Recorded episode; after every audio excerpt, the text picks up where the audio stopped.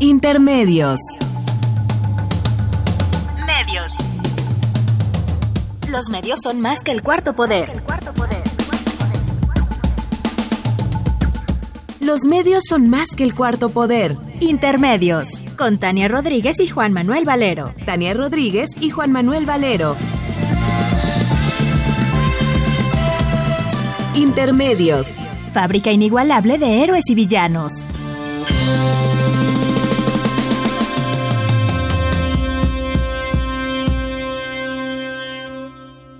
Intermedios.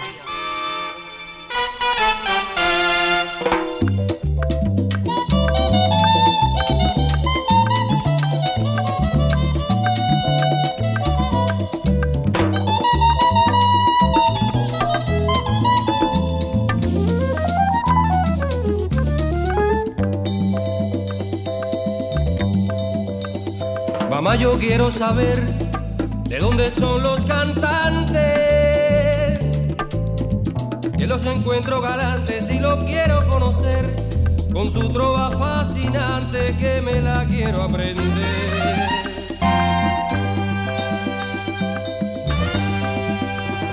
Mamá, yo quiero saber. Bienvenidos a Intermedios, hoy jueves primero de diciembre del 2016. Los saludamos Tania Rodríguez. Y Juan Manuel Valero con el gusto de poderlo hacer a través de los micrófonos de Radio UNAM.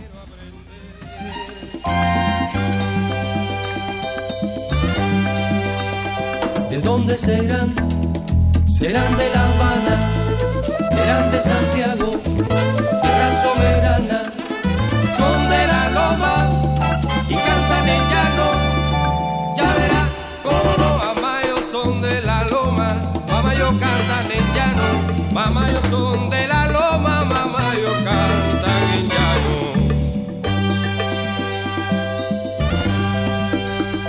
¿De dónde serán?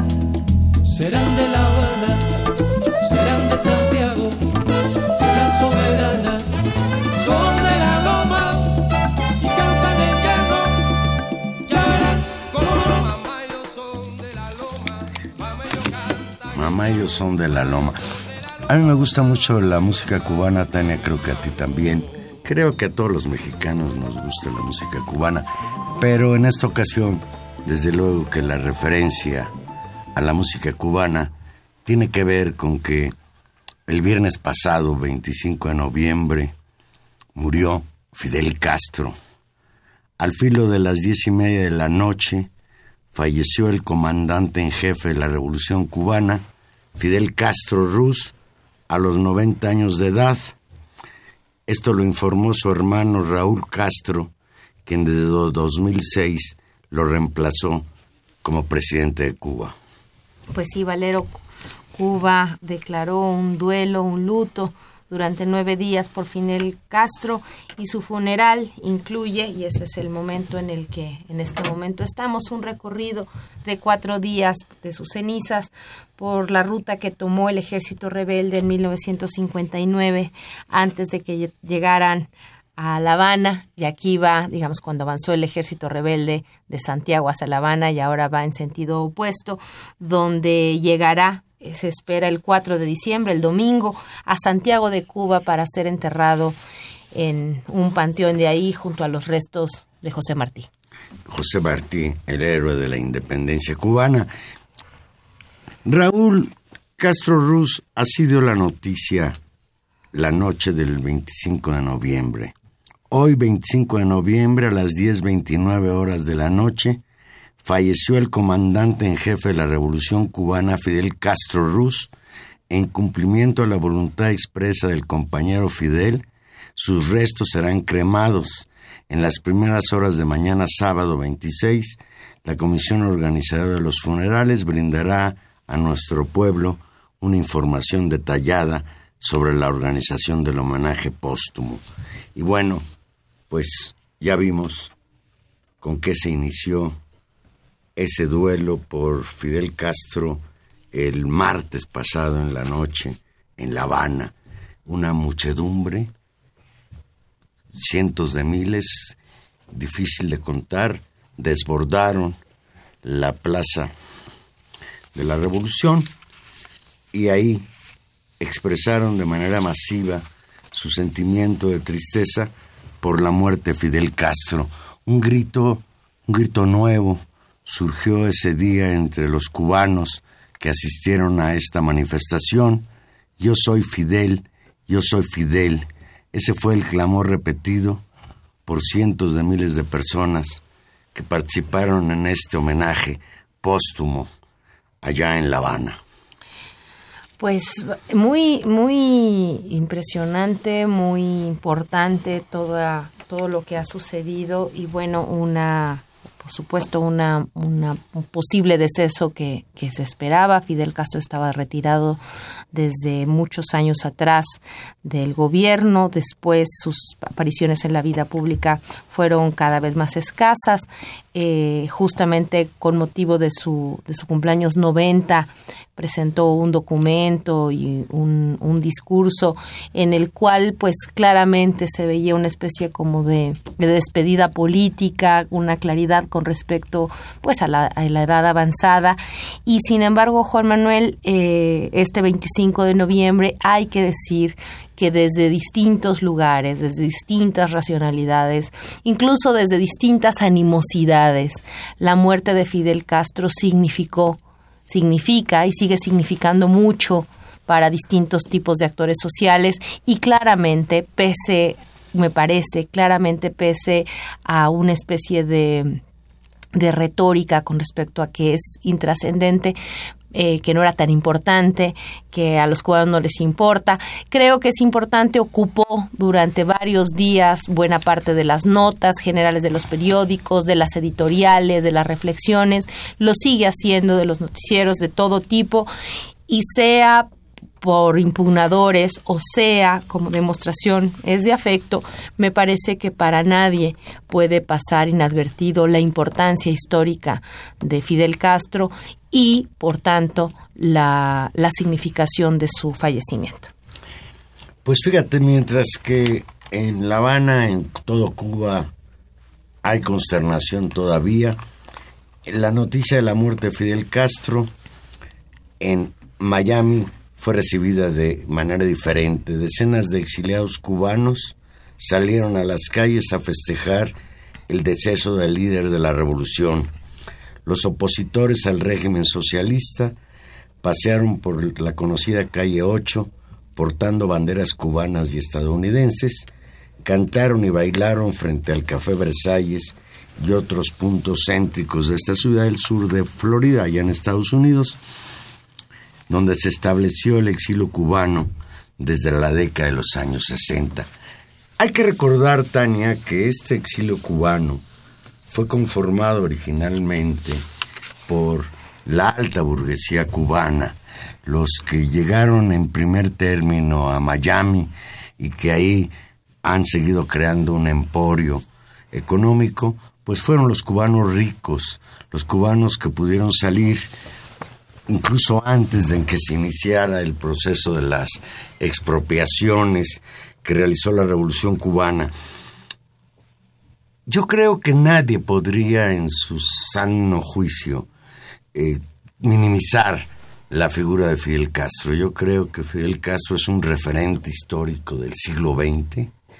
Creo que la Revolución cubana fue un parteaguas importantísimo en América Latina y con repercusiones en todo el mundo sobre pues la llaga, la llaga de la dominación imperialista, aquel letrero que existía en el malecón de La Habana, creo que todavía está ahí puesto, en que al triunfo de la Revolución cubana y después del rompimiento con Estados Unidos aparecía aquel letrero que decía, señores imperialistas, solo les queremos decir que no tenemos, que no les tenemos ningún miedo. Fidel Castro creo, Tania, que es un hombre polémico. Es un hombre que hay quien lo adora. Esta muestra del martes es elocuente. Sí. Amor ciego le llamaría yo. Sí, amor ciego. Y por el otro lado hay quienes lo aborrecen de manera visceral también. Odio ciego. ¿O no? ¿O es el ciego? No, Solo el amor. No, bueno. Es, es odio malintencionado. porque yo creo que indudablemente hablemos de lo malo. El problema principal de Fidel Castro es que duró 50 años en el poder. Ni Dios que bajara a la tierra, Tania, le permitiríamos que gobernara tanto tiempo sobre el planeta. Ese creo que es el primer problema. El segundo problema con la revolución cubana, con ese proceso que para muchos de los que en aquellos años vivíamos nuestra juventud, pues era como una guía, como, como un, no sé, como el símbolo de que se podían hacer cosas para transformar la realidad. Y en este sentido, bueno, yo no podría decir que la revolución cubana haya fracasado. Ni siquiera puedo decir que me sienta traicionado. Lo que sí puedo cuestionar es el sufrimiento del pueblo cubano, el sufrimiento de quienes no estando de acuerdo con ese régimen no lo podían abandonar porque no tenían posibilidad de permiso para salir de la isla. Esa es una cuestión que es importante porque es muy dolorosa para una porción de la población cubana, si tú quieres minoritaria. Otro aspecto que sí es muy, muy preocupante es la falta de libertades, estas de expresión, libertad de opinión, libertad de, de cuestionar a los políticos como lo podemos hacer nosotros cada ocho días aquí en Intermedios. Eso es algo que también a mí me preocupa, pero desde luego, entendamos a Fidel Castro en un contexto. Entendamos a Fidel Castro enfrentado al país más poderoso de la Tierra, que le aplicó un bloqueo económico criminal que,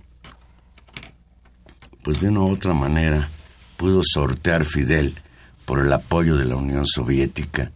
Y cuando la Unión Soviética se desmoronó, se dividió en muchísimos países y se acabó ese apoyo, pues ahí empezaron los problemas graves desde el punto de vista económico. Ahí fue cuando el bloqueo económico de los Estados Unidos, este estrangulamiento criminal, se volvió todavía más pesado. Aquellos años terribles del periodo especial 1994. Y, notable, eh, digamos, creo que efectivamente, como, todos los actores históricos, como todos los procesos históricos, la propia revolución cubana y la propia eh, trayectoria política de Fidel Castro pues tiene sus claros y sus oscuros y tiene sus contradicciones. Pero me parece que eh, hay hay una serie de elementos que hacen, digamos, notable la, la, la propia trayectoria eh, de Fidel y, y la digamos la importancia y la impronta enorme en términos políticos. Y yo diría eh, de dignidad del propio pueblo cubano y de la revolución cubana. Y creo que quedó en buena medida demostrada después del periodo justamente en la capacidad que tuvieron de mantener una serie de criterios a pesar de los procesos de apertura y de liberalización en el periodo especial y que lo mantienen hasta hoy renegociando, digamos, e imaginando distintas salidas de, eh, de su propio proceso revolucionario. Me parece que es muy difícil juzgar la propia situación eh, política interna de Cuba sin conectarla de manera estricta con una serie de amenazas permanentes y constantes pues de Estados Unidos, ¿no? Y de todo un contexto adverso al desarrollo de la política cubana. Eh, creo que ese, ese elemento, eh, ponerlo fuera de la balanza, eh, es absolutamente injusto para el proceso cubano, porque si algo generó sufrimiento, de hablar de sufrimiento, es particularmente ese acoso a la determinación de una pequeña población, porque no es un país tan grande, geopolíticamente muy importante, que decide inventar y avanzar hacia una nueva manera eh, de organizarse eh, política y socialmente. Y la, el ataque virulento que, han sostenido, me parece que también obviamente no podía tener efectos de normalización interna. Eso no supone no asumir las críticas que, que pudiera haber, pero creo que también eh, con mucho las luces de, de una de la revolución cubana y de la figura de Fidel en este caso hacen lo hacen un, un actor histórico por todo lo que contribuyó a la constitución de un proyecto político alternativo una serie de cosas que no solamente pasan por la libertad del pueblo cubano, por la autodeterminación y el crecimiento de la edad latinoamericana, sino yo que diría por justamente incluso poner eso en una escala internacional y por todo, eh, digamos, la apuesta de capacidad de reestructuración y de dignificación de las relaciones, lo diría yo así, entre el sur, pobre, excolonial y el norte imperialista y rico y creo que ahí Fidel Castro pues es un personaje importantísimo para entender este proceso en la segunda mitad del siglo XX. Y máxime que al norte llegó Trump y en el sur ya no está Fidel. Tenemos en la línea telefónica al doctor Darío Salinas Figueredo. Doctor Salinas, buenas noches. Eh, buenas noches. El doctor Salinas es sociólogo por la Universidad Católica de Chile, doctor en Ciencias Sociales por la Universidad Iberoamericana, de donde es profesor e investigador. Doctor Salinas, el impacto mundial por la muerte de Fidel Castro, su comentario. Creo que la muerte de Fidel Castro es ha sido y seguirá siendo por un buen rato uno de los grandes acontecimientos de este tiempo por el impacto que tiene tanto en quienes han seguido muy de cerca durante todo este tiempo, durante décadas, su trayectoria como, como pensador, como estratega, como estadista, como gobernante, como hombre de Estado, y también, por supuesto, por sus detractores, de manera que la muerte de Fidel es un gran acontecimiento político, cultural, intelectual de este tiempo. Yo estoy muy impresionado con lo que ocurrió el martes 29 de noviembre en la histórica Plaza de la Revolución en La Habana, ese grito eh, portentoso de Yo soy Fidel, coreado por, por miles de miles asistentes, mujeres, hombres de todas las edades, de Cuba y de distintas latitudes del mundo. Yo estoy verdaderamente impresionado porque esa expresión que brotaba espontáneamente de muchos corazones creo que sintetiza muy bien lo que a veces las palabras o las frases reflexivas no alcanzan a describir el momento en que se hace conciencia del significado de la pérdida de Fidel Castro. Seguramente lo ocurrido ese martes 29 en la noche quedará en, la, en el pensamiento, en la retina del mundo, diría yo, eh, porque efectivamente ahí se estrecharon lazos, muchos lazos de sentimiento, eh, una amalgama de esperanza y también, por supuesto, de dolor por lo que significa la pérdida eh, de un hombre que ha sabido pensar su tiempo político y que ha sabido proyectar en términos estratégicos también el valor, el valor de una construcción, el valor de un constructo, el valor de un proyecto. Me parece que eso que vimos esa noche, lo que pudimos presenciar, eh, la inmensa columna que prácticamente no tenía eh, no tenía fin, que se perdía en el horizonte, me parece que eso es extraordinariamente colosal y, y además muy contrastante con las pequeñas declaraciones de algunos de sus detractores cuando buscan minimizar el acontecimiento o incluso reducir bajo determinadas categorías mezquinas lo que ha sido eh, la vida de Fidel. Entonces yo creo que esa expresión de eh, que vimos, yo soy Fidel, es un sentimiento muy grande, es una voluntad eh, pletórica de valores humanistas, de reconocimiento al revolucionario invencible, y, y, también cuántos ¿Cuántos en el mundo seguramente quisieran abrazar el sentido profundo eh, de sus ideas? Es decir, como primera reacción me parece que hay que reconocer ese acontecimiento y lo que está sucediendo ahora con su traslado, primero a Santa Clara y después a Santiago de Cuba. Es decir, me parece que tenemos mucho por, por delante en términos de recuperar lo que eso significa, su pensamiento y por supuesto su legado que está desplegado, sobre todo frente eh, al mapa político que vive hoy día el mundo y particularmente la región de América Latina frente a lo que a los desafíos actuales, más todavía considerando los recientes resultados electorales en Estados Unidos. Claro, Darío, buenas noches, te saluda Tania Rodríguez. Buenas noches, Tania, un gusto. Un gusto.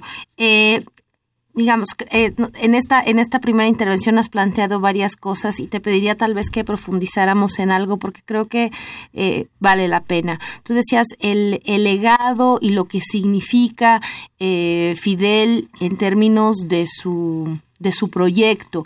Y yo, mientras ibas hablando, apuntaba palabras y que no son simplemente palabras o son discursos, que fueron prácticas muy concretas que transformaron la historia o que fueron muy importantes en la disputa política de la segunda mitad del siglo XX y, eh, y en buena medida incluso de lo que llevamos de este siglo XXI, porque no es simplemente una cosa del pasado podría poner tres eh, palabras en términos de esto. Tú hablabas, digamos, o esto significa socialismo, revolución, antiimperialismo, es decir, ¿hasta qué punto tú hablabas también de humanismo? Eh, sí, yo creo que sí, efectivamente, esa, esa, esas referencias, esos conceptos, esas apreciaciones, creo que nos llevan de la mano hacia, un, en primer lugar, quiero reconocer eh, la validez de un pensamiento. Yo creo que Fidel eh, antes que nada, eh, es, fue un forjador de grandes ideas. En ese sentido, creo que, eh, primero que nada, yo diría que es un gran intelectual que supo pensar con cabeza propia, con cabeza latino-caribeña, de cara a los desafíos de su tiempo, que se prolonga, por cierto, hasta nuestros días, porque es también nuestro tiempo. Entonces, me parece que eso es una cosa eh, inomitible eh, su, su, cualidad de, de, pensador, de, intelectual. También fue un gran soñador, eh, un, un, gran eh, impulsor de, utopías, eh, con los pies en la tierra, hay que decirlo, en su propia tierra en primer lugar, y que supo trazar un pensamiento que no se agotaba a la vuelta de la esquina, que supo ser precisamente por ese pensamiento potente, protagonista de, de, un proyecto y, también protagonista en el sentido de colocar a su país en un sitial de reconocimiento mundial, es decir, a su pueblo. Entonces me parece que eso hay que hay que hay que hay que reconocer ese ese ese, ese proyecto ha hecho eh, del pueblo cubano un pueblo eh, que pensó en sí mismo, que, que tuvo la radiografía de su propia historia y que se sintió y se sigue sintiendo el protagonista de su porvenir. Yo yo creo que esto es extraordinariamente importante, que un pueblo se sienta protagonista de su futuro y que tenga la posibilidad de construirlo, de proyectarlo y de encarar sus problemas me parece que eso es extraordinariamente importante. Por eso me parece que esta conjunción de tristeza y esperanza me parece que eh, es, es, es, parte de lo que debemos decir de un hombre cuando pensamos en Fidel. Darío, una frase que pues ya se volvió emblemática de, de Fidel Castro es aquella que pronunció cuando lo tomaron preso después del fallido asalto al cuartel Moncada en 53 la historia me absolverá, con lo cual incluso él se defendió de las acusaciones que le hacía el gobierno cubano.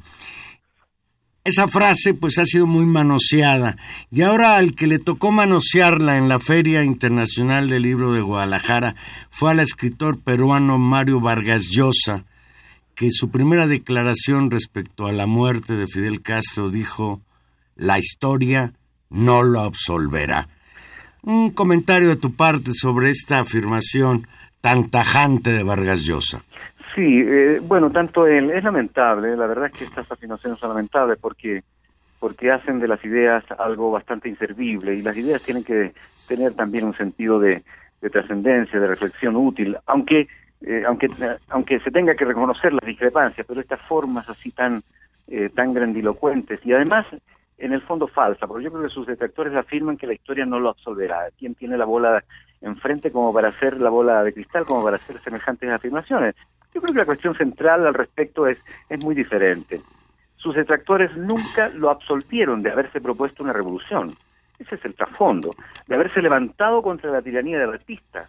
Nunca lo absolvieron de organizar un ejército con esa capacidad de transformar la realidad, ganar una, rega, una guerra, ser estratega, ser un intelectual de la política, hacer de la política algo posible, de enfrentarse al imperio, nada menos, erradicar la explotación y enfrentarse al despojo, construir la soberanía de su país, situar a Cuba en un lugar central de, reconocimiento, de respeto a su pueblo, construir y mantener el socialismo.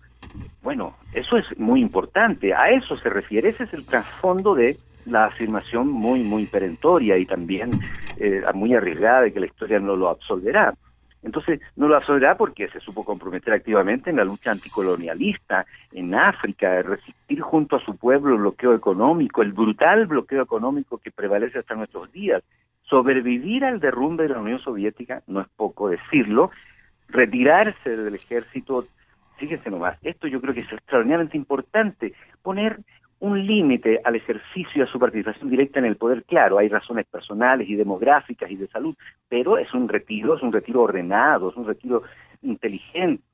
Es decir, con su pensamiento martiano, libertario, emancipador, yo creo que por eso también no, piensan a sus detractores que no será absolvido, absolvido, justamente porque sigue germinando, sigue proyectando ese sentimiento emancipador martiano. Sí, por estas razones, estas son las razones de fondo, es decir, no vale la pena tampoco enfrascarse en esas discusiones. Yo creo que estamos ante un pensamiento de enorme grandeza que va a dar motivos todavía de mucha reflexión en estos tiempos y que seguramente será eh, muy fuerte, muy potente para seguir pensando el futuro de nuestra región. Porque estamos hablando también del pensamiento de Cuba, del pensamiento de Fidel, tan estrechamente ligado a la transformación de su país, o sea, un país que, que ha instalado el sentimiento de la solidaridad, el sentimiento colectivo, la capacidad de, de, pensar eh, y además de pensar no solamente en términos individuales y colectivos, sino pensar en, en, en, la especie, en la especie humana. Esa proyección es extraordinariamente grande. Estamos hablando de un pensamiento colosal cuando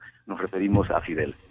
Y Darío, esta, esta discusión, y, yo entiendo también esta, digamos, apasionamiento de los detractores, en función de que no solamente se está disputando el pasado y la significación política de la validez de estas ideas y de este atrevimiento, como tú lo planteas en el pasado, sino que es tan importante porque también lo que se disputa es el presente y se disputan las posibilidades y los rumbos de la región y la capacidad o no de los pueblos, de la sociedad para, para, para plantear sus propios proyectos y para hacer críticas, digamos, a un orden establecido. En este sentido, eh, el, este momento es también un momento importante en la disputa latinoamericana, y yo diría incluso en la disputa mundial con, con, con lo terrorífico que, que, está la situación internacional y además, digamos, la, la, su agravamiento tras el triunfo de, de Donald Trump en Estados Unidos. ¿Cómo digamos, por eso también es importante esta disputa y esta discusión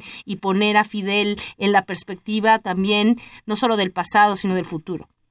Sí, eh, yo creo que la, preocupación y la sugerencia para la reflexión es, es eh, completamente pertinente. Me parece que eh, la hora latinoamericana y la hora también del legado de Fidel es, es la hora que nos sitúa exactamente frente a una situación muy concreta, frente a un escenario eh, en el que ciertamente América Latina ha vivido eh, luchas extraordinariamente importantes, también en un sentido emancipatorio y que ha logrado modificar en su balanceo de fuerzas eh, el paralelogramo y el mapa político de la región y, y, con sus avances y sus estancamientos me parece que hay que partir de esa idea. Y hoy por hoy eh, la situación latinoamericana y la situación latino-caribeña yo creo que se enfrenta a un escenario eh, con muchas interrogantes porque no sabemos lo que habrá de ocurrir con la con el triunfo de la candidatura de, Trump. Es decir no sabemos con, certeza pero pero este llamamiento que ha sido constante durante su campaña en el sentido de resituar a, frente al mundo eh, la grandeza de Estados Unidos la pregunta que nos hacemos qué eso va a implicar en términos de resituar a ese país que está profundamente en crisis, eh, que ya no es hoy por hoy el, el, hegemón como lo fue hace dos décadas atrás o tres décadas atrás y que hoy comparte eh, la balanza de fuerza con muchos otros referentes eh, a nivel global. Entonces cuando un hombre como el que triunfó en las recientes elecciones estadounidenses dice que hay que que, su, su, propósito es eh, colocar nuevamente en el sitial de, el sitial de gran país, bueno, hay que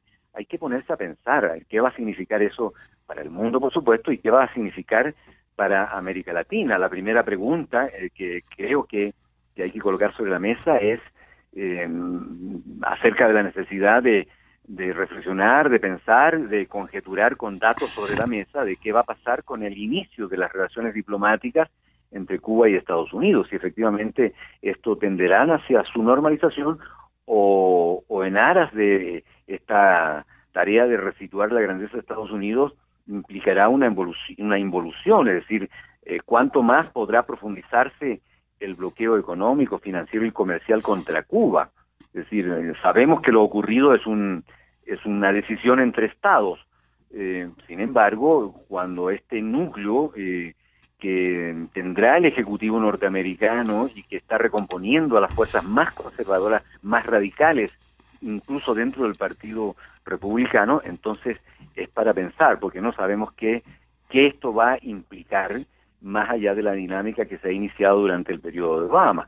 Tampoco sabemos qué va a significar con ese decreto que a la manera de una espada de Damocles eh, pende sobre, eh, sobre, sobre la situación venezolana, cuando justamente bajo el gobierno que está terminando sus funciones administrativas ha decretado al gobierno bolivariano como una amenaza para su propia seguridad. Bueno, ese es un decreto que, que ha sido refrendado y que está prácticamente operando como una luz verde para la desestabilización y la contrarrevolución en el caso venezolano. Entonces cito Venezuela y Cuba porque me parece que son extraordinariamente eh, sensibles como referentes políticos y geopolíticos a esta hora en que tenemos que mirar desde el punto de vista de estas reflexiones por la muerte de Fidel qué puede pasar, qué está ocurriendo y cuáles son las perspectivas a las que seguramente mm, nos enfrentaremos en el nuevo escenario cuando ya asuma la nueva administración de Trump. Y por supuesto que eh, la, por extensión las preocupaciones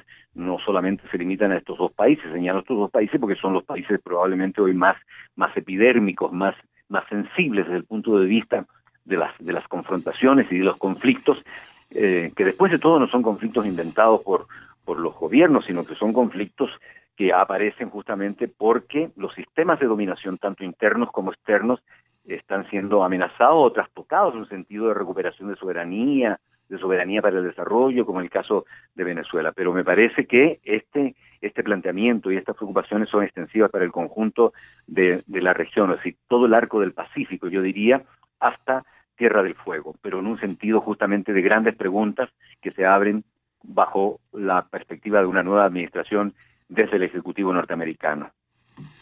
Bien, algo que no te hayamos preguntado, Ariel, que tú quieras eh, comentar finalmente como un colofón en este momento, pues en que estamos analizando la muerte de Fidel y lo que a mí más me preocupa, el futuro, el futuro de Cuba.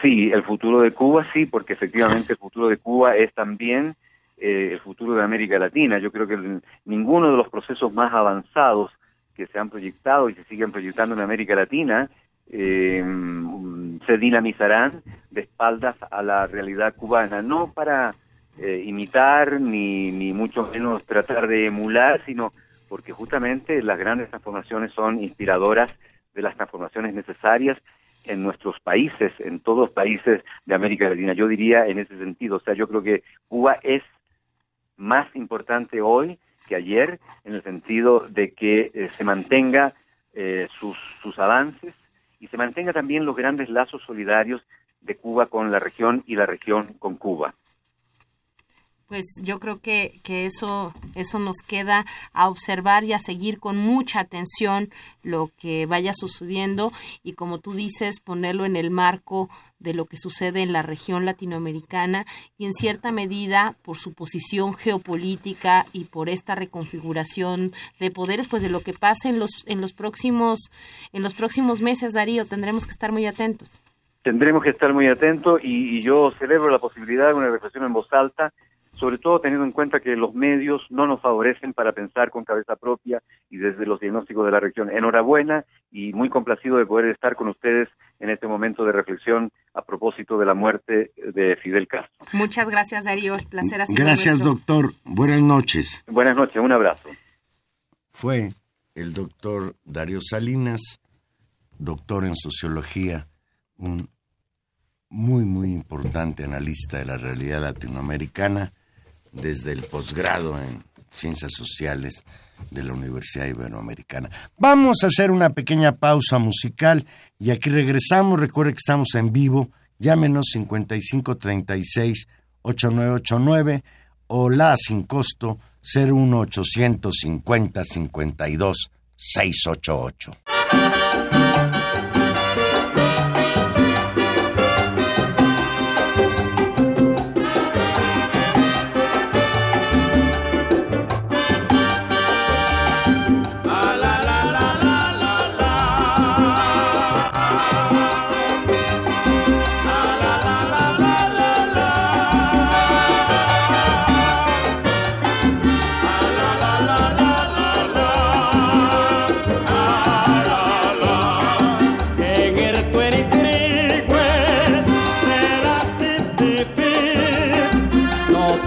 estar tranquilo, te diré por qué.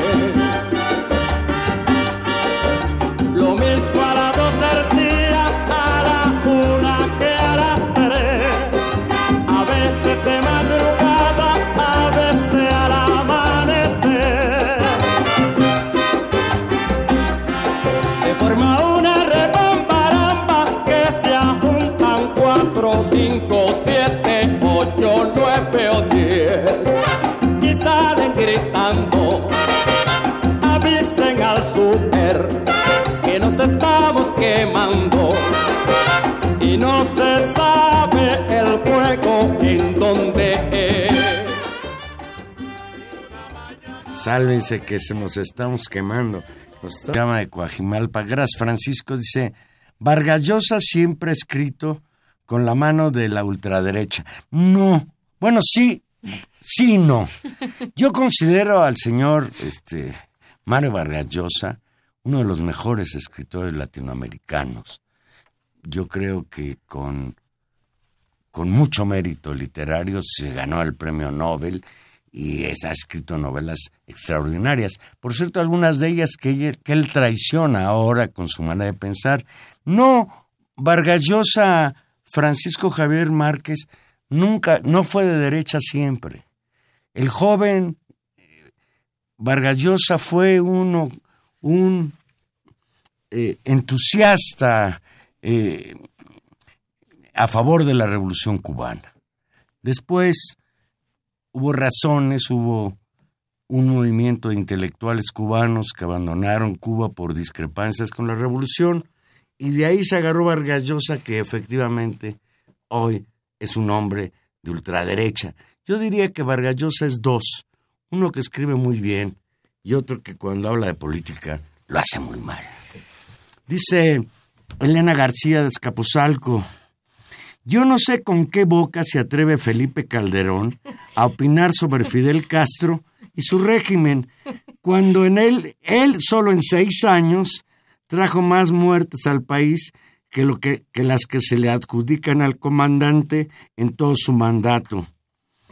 A menos que Calderón estuviera borracho para opinar así. Sí, a mí este, este Felipe Calderón verdaderamente deberá esconderse, porque si fuéramos justos con Felipe Calderón, deberíamos de juzgarlo por la barbaridad de muertes, de persecuciones, de desapariciones que provocó con su absurda y fallida guerra contra el narcotráfico.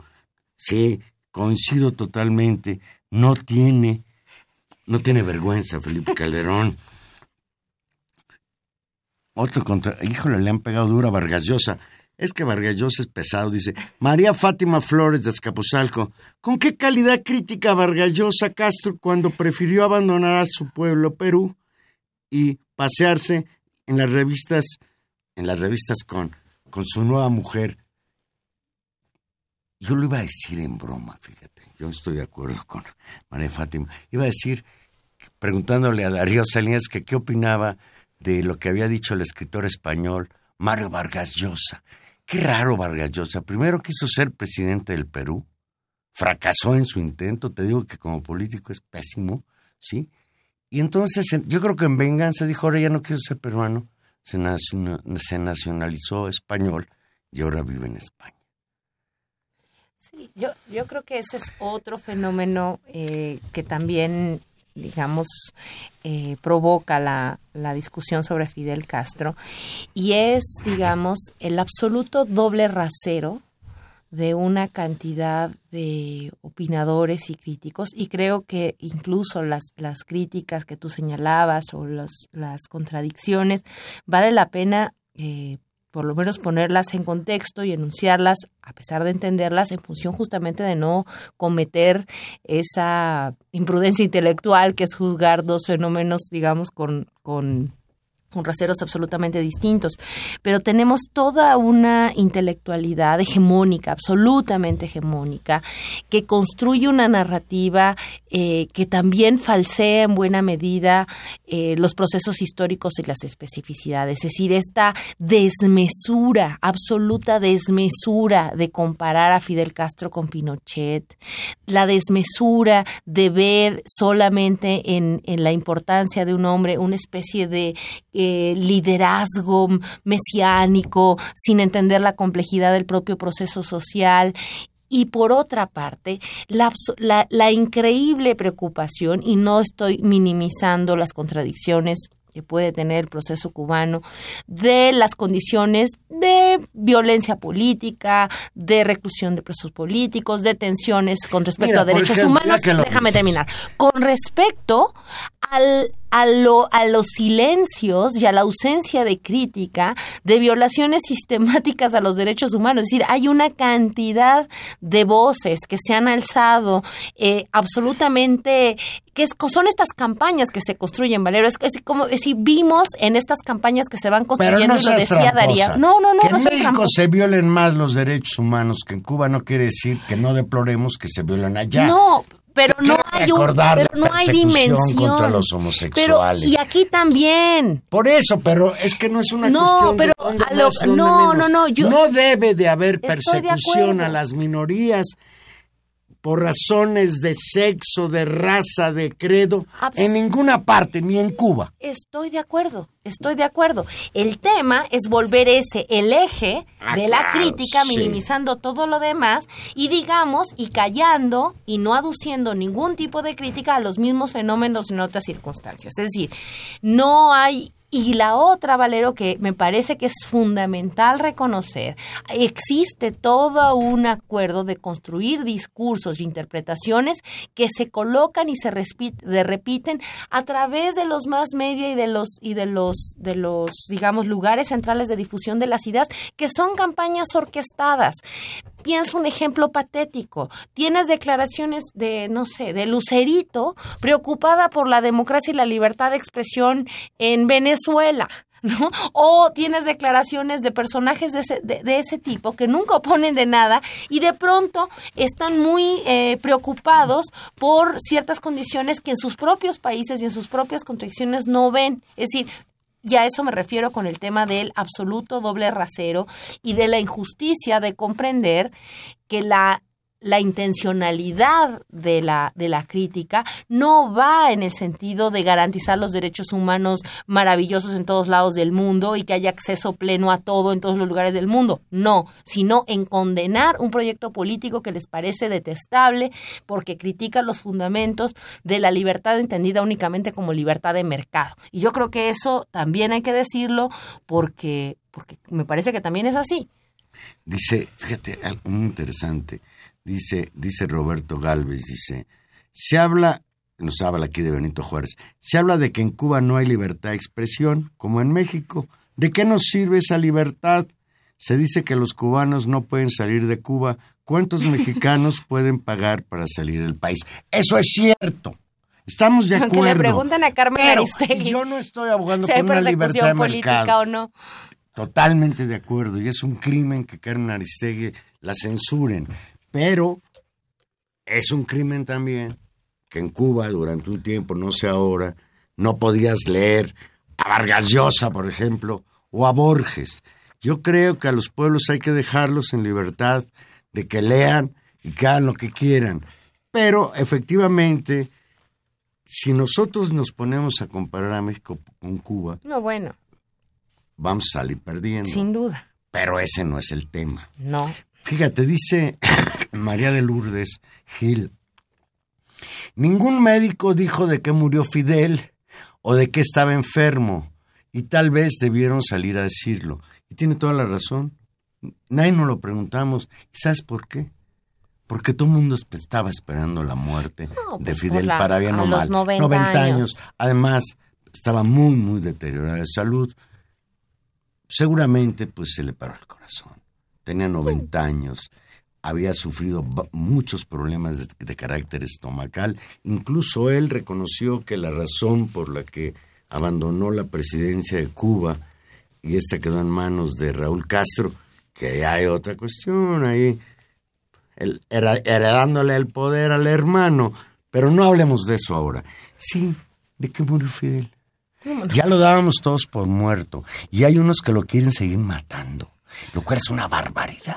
Y, y las razones, Valero, vuelvo al punto, es decir, no hay un problema de defensa, ultranza de ciertos valores. Y uno, y digamos, eh, al, al régimen cubano, a la propia figura de Fidel Castro ha sido criticada desde la izquierda y desde otras posiciones.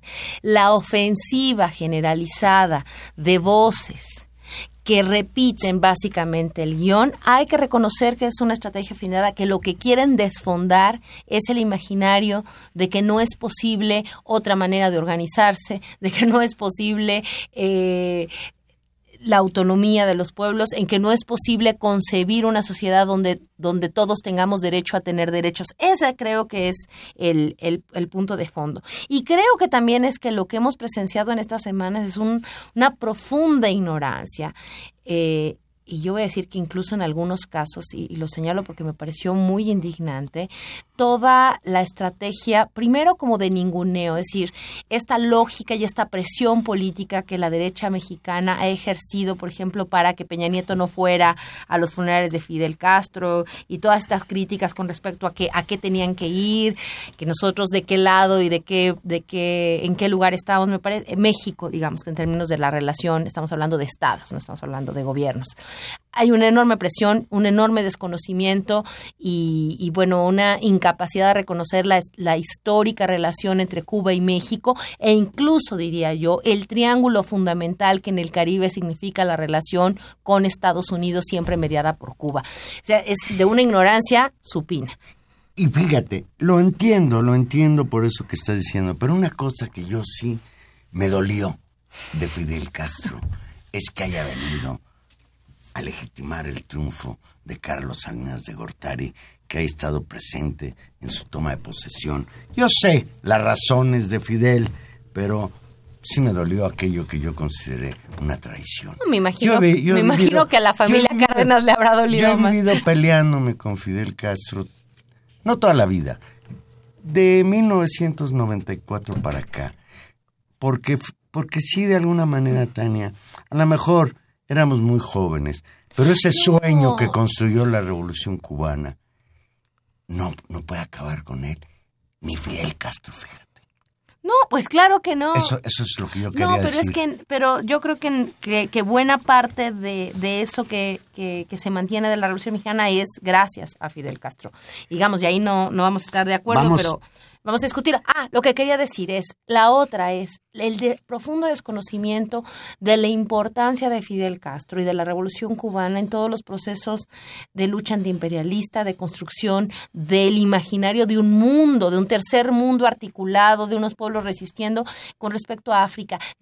Desafortunadísimos comentarios de una serie de, de locutores, incluido, por ejemplo, Ciro Gómez Leiva, que decía, ja, ja, ja, fueron los presidentes de África. O sea, ¿quién Ah, los importa? presidentes patitos, Es sí, claro. increíble. sí. Y El entre ra- ellos Peña Nieto. No, pero es que Pati, o sea, es que me Bueno, parece... eso dijo, eso dijo este señor. Claro, pero me parece de un racismo, de, un, ra- de, de una impertinencia y la otra de un profundo desconocimiento de lo que significó el proceso eh, digamos, emancipatorio africano para la correlación y la geopolítica del mundo. Sea, efectivamente, Fidel fue un jugador eh, global. A mí me gustan mucho dos discursos. Lo, que les lo que recomiendo que lo significó lean. para el de- proceso El del sudafricano. presidente sudafricano. No, pues es que es y el de, y el de importantísimo. Correa, el, el presidente de Ecuador. Esos dos discursos Claro, pero digamos fueron nosotros- los mejores, nosotros en, creo. En el mejor de los casos, los mexicanos tenemos a ser muy muy etnocéntricos, en nuestro latinoamericocentrismo incluso, es decir, la importancia de la, de la revolución cubana para procesos para la lucha contra el apartheid. Es decir, Estamos hablando de, procesos importantísimos, de imaginarios y no solamente de discursos, es decir, de hombres armados, de logística, de entrenamiento, de médicos. Me parece muy importante y, y burlarse de eso y no reconocerlo y pensar que quién fue porque no fue eh, Obama o no fue Angela Merkel, parece también de un provincianismo terrible y creo que hay que decirlo porque parece que estos medios que se adjudican, digamos, un discurso liberal, pues muy lejos están y una intelectualidad muy lejos también están de profundizar en los discursos de hacer un análisis real y lo único que repiten es una serie de mantras. ¿no? Que justifican el orden dado y que justifican este orden dado que da tantos privilegios a tan pocos, Valero. Eres una malvada, ya nomás nos dejaste ocho minutos escasos para hablar de que hoy cumplió cuatro años Ay, el bueno. gobierno de Enrique Peña Nieto. Dice Jaime Rojas de Tlalpan, el comentario de Jaime Rojas me va a servir de puente. Dice, se nos fue Fidel, pero también se nos va, se nos va Carstens. Él le llama de otra manera, yo no me voy a atrever a decirle así al se. Se nos va Carstens con 100 toneladas de oro en lingotes, que no se nos escape a un puesto donde ganará menos que en el Banco de México. Sorpresivo, Tania. Renunció Agustín Carstens hoy como gobernador del Banco de México cuando la economía de México está haciendo agua. Peña Nieto recibió el dólar a 13 pesos, se anda 20 vendiendo en 21. Las calificadoras internacionales a cuatro años de que inició el gobierno de Peña Nieto dicen que el crecimiento que ellos ponderan no va a ser superior al 1.9%.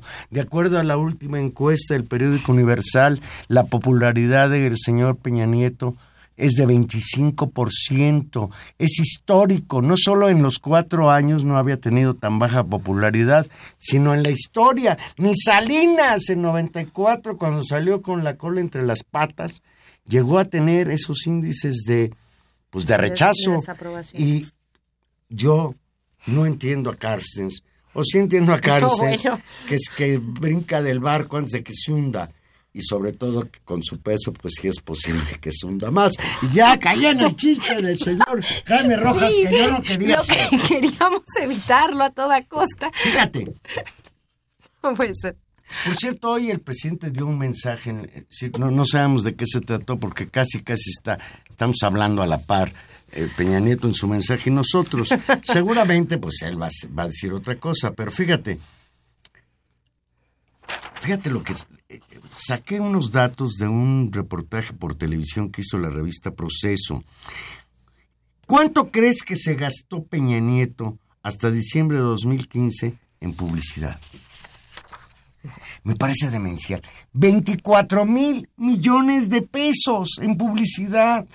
Ah, bueno, y eso no es un régimen, digamos, controlador, no es un despilfarro del Estado, no es un control mediático absoluto. Es decir, ¿qué significa gastar 24 mil millones de pesos en publicidad? Es- Y desde luego, bueno, hay otros elementos. El rasgo, uno de los rasgos más caracteri- característicos del gobierno de Peña Nieto en estos cuatro años, pues es la corrupción, y ahí está la Casa Blanca y el conflicto de intereses, ahí están los gobernadores fugados, entre ellos el señor Duarte, que nadie sabe dónde está, que dejaron literalmente en bancarrota a sus estados en materia de ataque a la corrupción, pues es un juego. Esta llamada Sistema Nacional de Anticorrupción es cosmético, cuando pues los que pusieron al frente de la Secretaría de la Función Pública es la señora Areli Gómez, incondicional de Peña Nieto, y en la PGR a Raúl Cervantes, su cuatachón, desde que eran niños. Y finalmente, pues, el país está sufriendo una de veras muy preocupante situación económica. No, no solo lo decimos nosotros, sino lo dicen ya calificadoras internacionales y por eso me parece muy sorpresiva la salida en estas condiciones del señor Carstens, cuando incluso anuncia que su nombramiento, este que creo que le dieron un puesto muy, muy grande en, en Suiza, que tiene cierto prestigio como banquero. El Banco de Pagos Internacionales. Oye, ¿y no será que se salió de... Es el banquero, es el, ban, es el banco de los bancos. Oye, ¿no sería que Carstens, a donde se va a ir es a la campaña de Margarita Zavala?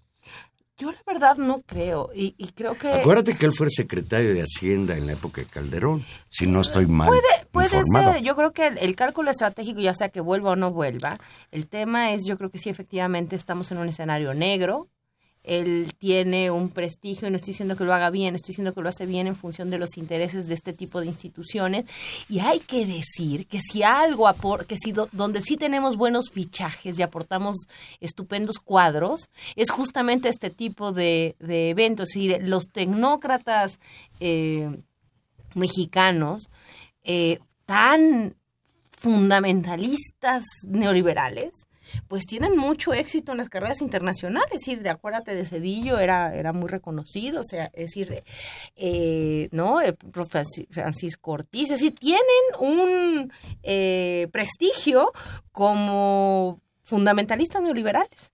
Entonces, mira, tienen sus reconocimientos, pero pues ellos juegan, juegan ese juego y el país efectivamente pues eh, se debilita en función de las certidumbres porque queda absolutamente claro que el gobierno de Peña Nieto pues es muy frágil, muy débil, desprestigiado internacionalmente y, y pues realmente sin, sin apoyos. Yo creo que sí es, es una mala noticia, aunque seguramente las políticas seguirán en el mismo término. Y yo no creo que sea un cálculo político tan a corto plazo, yo creo que tiene que ver con salvar cuadros en medio de una catástrofe que, que claramente ven que se avecina.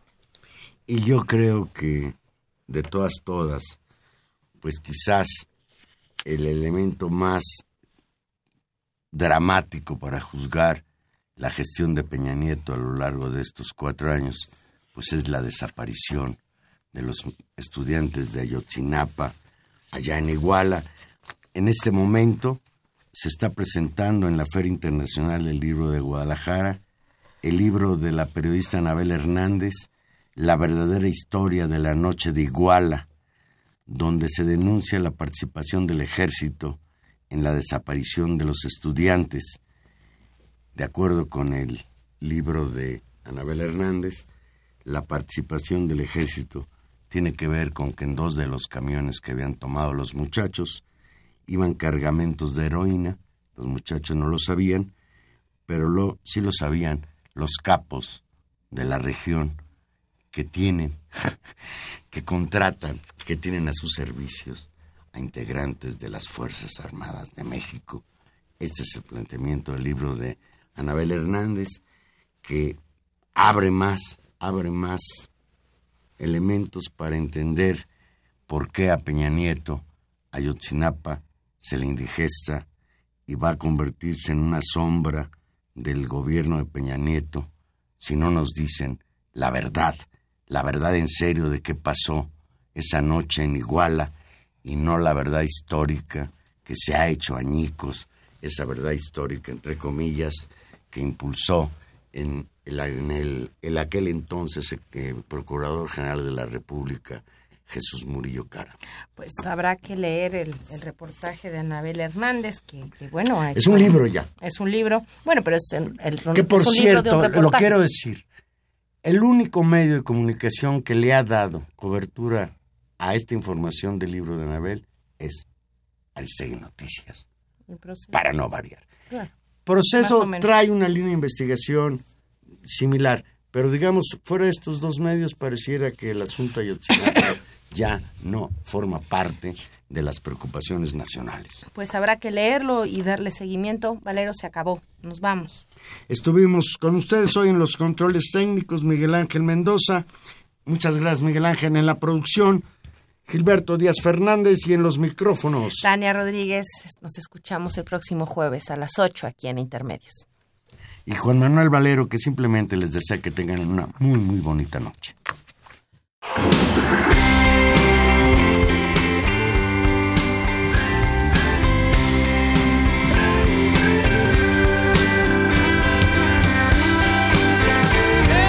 Once upon a time you dressed so fine. the bumps of time and you climb. And then you, yeah, people call, send me where I die, you're bound to fall. They thought that they were just uh, kidding you. You used to laugh about everybody that was.